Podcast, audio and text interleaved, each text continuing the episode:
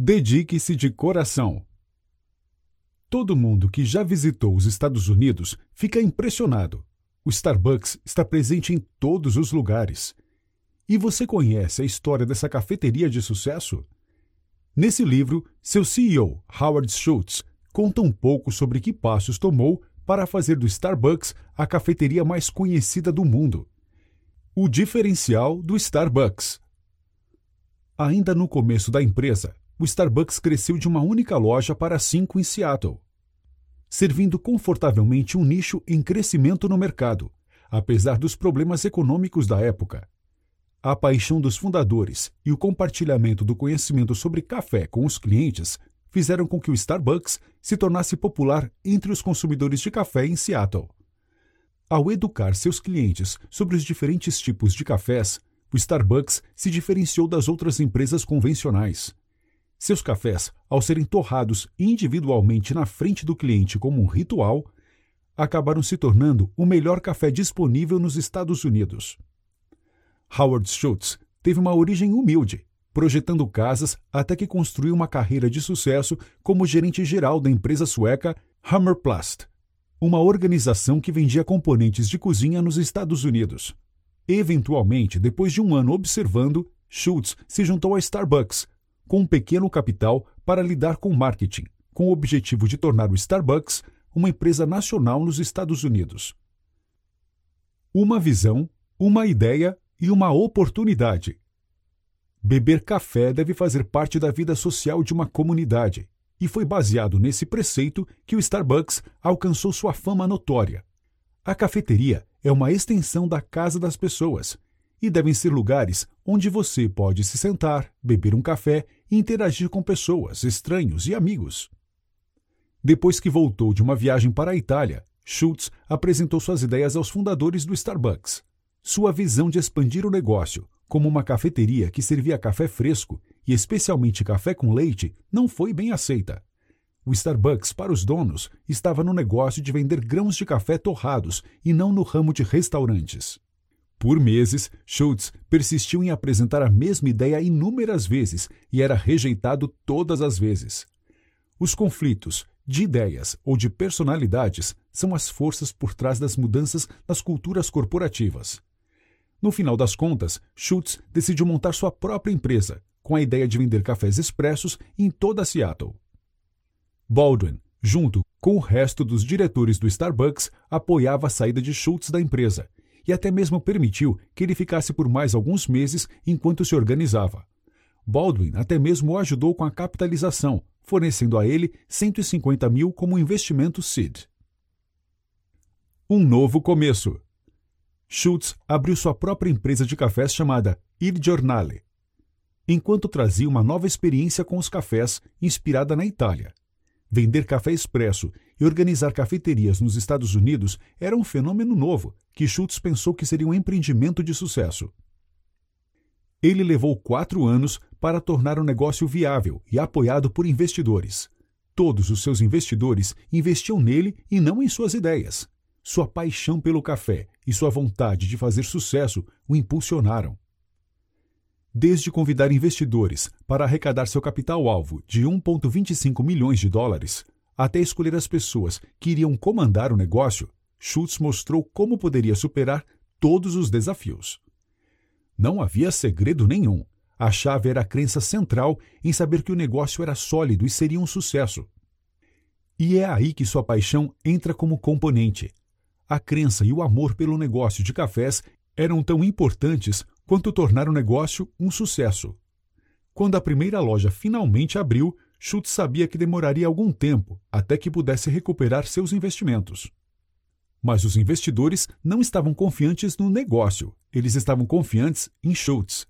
A honestidade e a integridade são importantes quando você está lidando com o dinheiro de outras pessoas, porque sua reputação está em jogo. David Olson, um dos donos do Café Allegro, se juntou a Schultz para expandir as operações do Il Giornale. A contribuição e paixão de David pelo negócio de cafés fez com que o Starbucks se tornasse o que é hoje, um negócio bilionário. Schultz passou os valores da sua empresa para seus funcionários e até mesmo para seus sócios.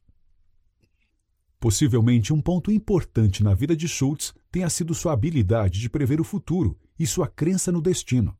Isso ficou muito evidente quando ele aproveitou a oportunidade de comprar o Starbucks Coffee, quando estava à venda.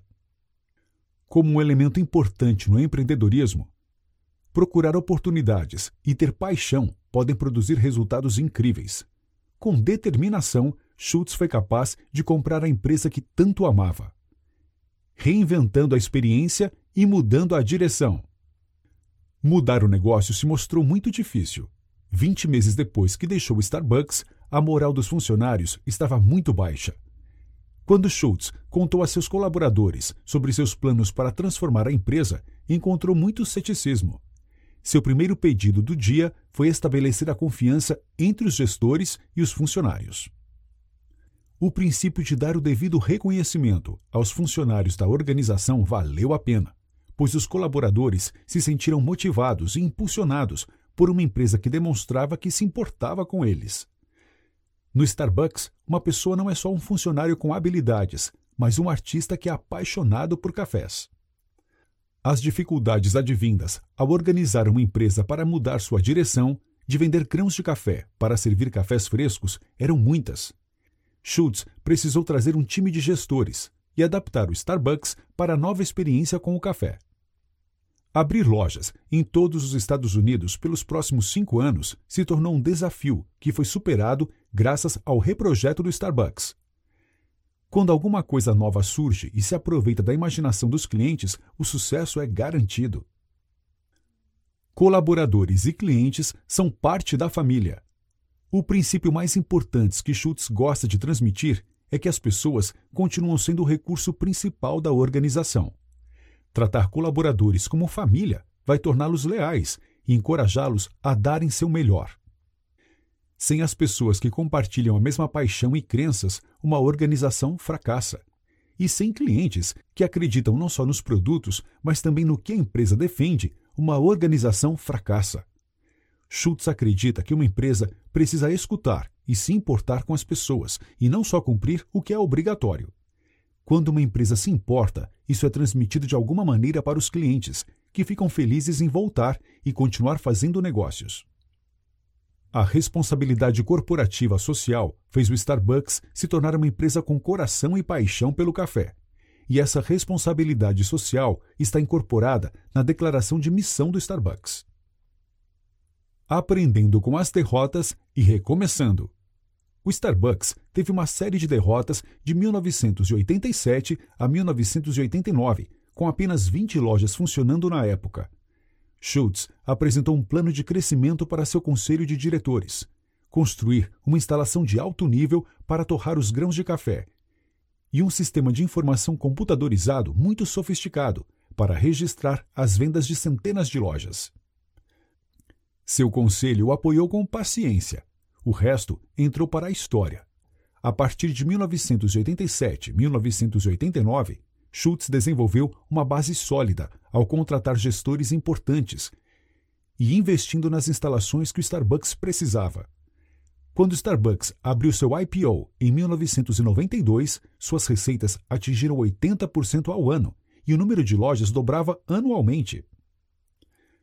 Quando as empresas falham, de acordo com Schultz, é quase certo que isso acontece porque não investem em pessoas, sistemas e processos que são importantes.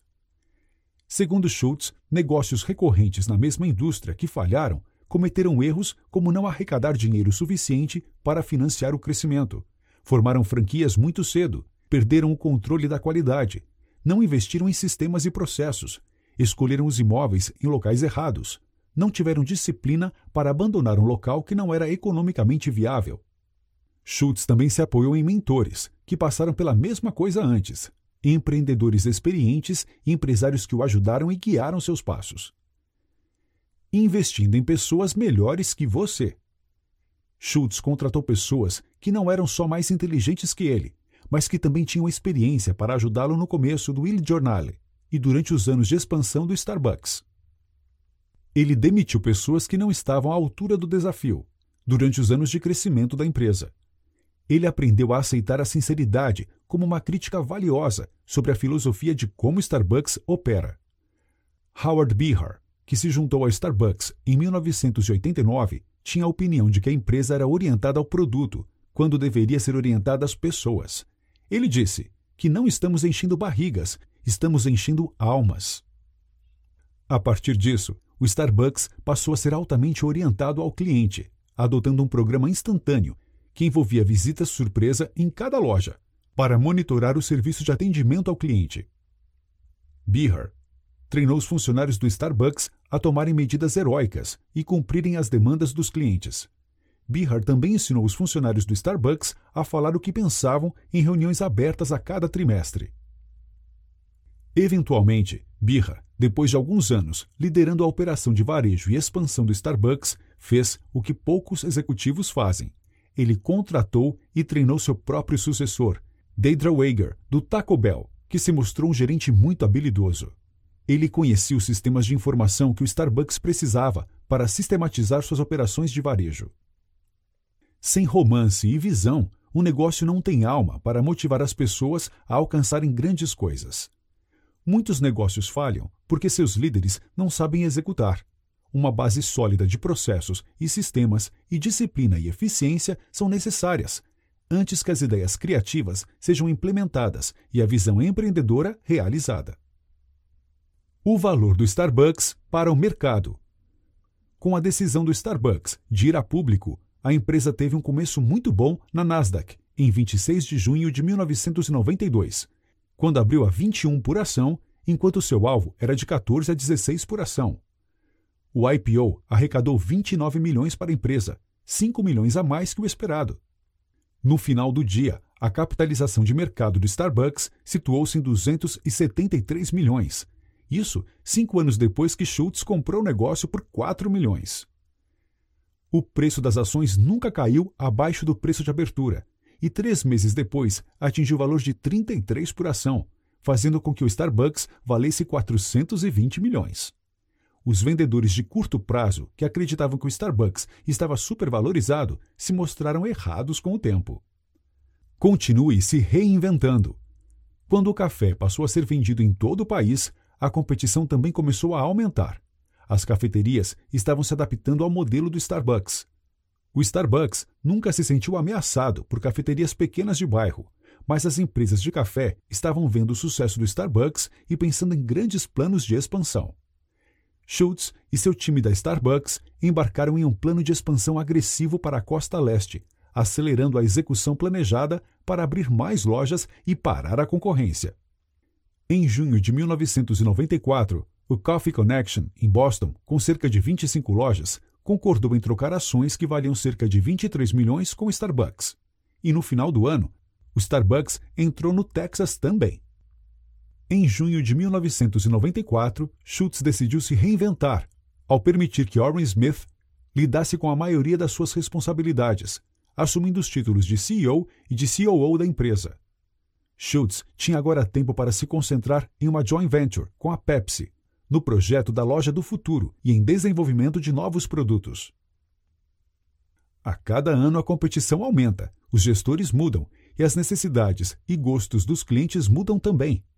Se as coisas estiverem indo bem, mudar a fórmula é uma necessidade, já que nada pode ficar igual para sempre no mundo dos negócios. Manter o status quo pode levar ao fracasso. De 1984 em diante, o Starbucks estava no negócio de venda de cafés e de experiências com cafés. A segunda mudança em seus paradigmas surgiu quando eles inventaram novas maneiras de aproveitar o sabor do café em bebidas engarrafadas, sorvetes e outros produtos inovadores. Em 1993, Dom Valência, um imunologista que criou o extrato do café Sumutra, se juntou ao Starbucks como chefe de pesquisa e desenvolvimento o que abriu um novo mundo para o Starbucks. Isso fez com que fossem capazes de capturar novos produtos, incluindo cervejas com sabor de café, sorvetes de café e bebidas de café prontas e engarrafadas. O Starbucks entrou em uma joint venture com a Pepsi para anunciar o Mazagran, uma bebida gelada de café que seria distribuída pela Pepsi. Foi um fracasso, mas Schultz não impediu que isso acontecesse. Ao invés disso, decidiu colocar em latinhas seu frappuccino. A Pepsi ficou impressionada com os pedidos. Foi um grande sucesso. O Starbucks entrou no negócio de sorvetes em 1996. Se juntou à empresa Dryer. Novamente foi um sucesso, batendo a Häagen-Dazs como marca de sorvete de café premium número 1 um nos Estados Unidos. Sabendo aproveitar crises para melhorar o negócio. No dia em que uma geada atingiu o Brasil, Schultz sabia que tinha uma grande crise para resolver. O time de gestão dele lidou com o problema com tranquilidade e protegeu seu fornecimento de café apesar dos altos preços. Ele passou os custos para os clientes apenas para cobrir os custos do Starbucks. Para se recuperar do custo crescente do café, Oren sugeriu que se tornassem mais eficientes ao se aproveitarem das economias de escala, utilizando um plano de melhoria de lucro. Isso incluía a renegociação de contratos com suas operações de cadeia de suprimentos, como a renegociação dos preços dos copos de papel, esse plano levou 10 anos, mas o Starbucks conseguiu. Quando os preços do café subiram novamente em 1997, o Starbucks estava pronto para resolver o problema. Schultz afirmava que o Starbucks podia ter comprado cafés mais baratos de menor qualidade, mas ele não queria comprometer a qualidade em troca de lucro. Marcas fortes criam conexões com as pessoas. Schultz acreditava que marcas fortes criam conexões pessoais poderosas. Ele começou essas conexões com seus funcionários e não com seus clientes. A maioria das marcas nacionais nos Estados Unidos é centrada no marketing. O Starbucks é centrado em seus produtos, pessoas e valores. Schultz dizia que o Starbucks começou educando clientes sobre sua paixão pelo café o Starbucks construiu uma fidelidade à marca em cada cliente através de suas campanhas em lojas. E o sucesso da empresa mostra que programas de publicidade milionários não são requisitos para a construção de uma marca nacional. A marca do Starbucks representa mais que os cafés. Envolve uma experiência na loja, em todos os sentidos, passando para o cliente a paixão pelos cafés. A responsabilidade social da empresa. O Starbucks apoia causas valiosas nas comunidades em que opera e nos países dos quais compra os cafés. Schultz fez uma parceria com a organização CARE para ajudar esses países. Até 1993, o Starbucks era o maior patrocinador corporativo da organização nos Estados Unidos. Mas isso não impediu que manifestantes e ativistas reclamassem sobre os preços baixos pagos pelo Starbucks para seus fornecedores de cafés. Por isso, em setembro de 1995, o Starbucks desenvolveu um código de conduta chamado O Compromisso do Starbucks de Fazer Nossa Parte, que delimitava as crenças e aspirações do Starbucks, assim como alguns compromissos específicos de curto prazo para ajudar a melhorar a qualidade de vida nos países que vendiam cafés. Investindo no design e na experiência do cliente. Schutz nos conta que o Starbucks mantém o design de cada loja com um padrão alto exigido também para o café. Eles possuem diversos formatos de design diferentes, planejados para inúmeras localizações, como as lojas do tipo A, com 130 metros quadrados, e do tipo B para lojas menores. O bar foi projetado para lojas dentro de supermercados ou prédios com escritórios. E também existem projetos para espaços com apenas um metro quadrado. Liderando com o coração. Schultz se propõe a liderar com o coração, paixão, compromisso e entusiasmo de um grupo de pessoas dedicados. Para ele, não se trata mais de ganhar dinheiro, mas de perseguir os sonhos que outras pessoas não acreditavam ser possível e descobrir uma maneira de dar algo em troca para seus funcionários, clientes e para as comunidades em que o Starbucks opera. A vitória significa muito mais quando não vem apenas dos esforços de uma pessoa, mas de realizações conjuntas de muitas. Segundo Schultz, o sucesso é muito mais doce quando é compartilhado. Se você não quer começar um negócio com um produto novo que criou, vai precisar reinventar alguma commodity velha. Se você ama essa commodity e está disposto a seguir em frente, terá muito mais chance de atrair seus clientes. Eles vão comprar seu produto porque vão comprar seu compromisso. Investidores também vão. Eles vão investir em sua paixão, no fato de que o sucesso do seu negócio é pessoalmente importante para você. E, essencialmente, eles vão investir em você. Paixão e compromisso não são coisas que você aprende em uma faculdade de administração.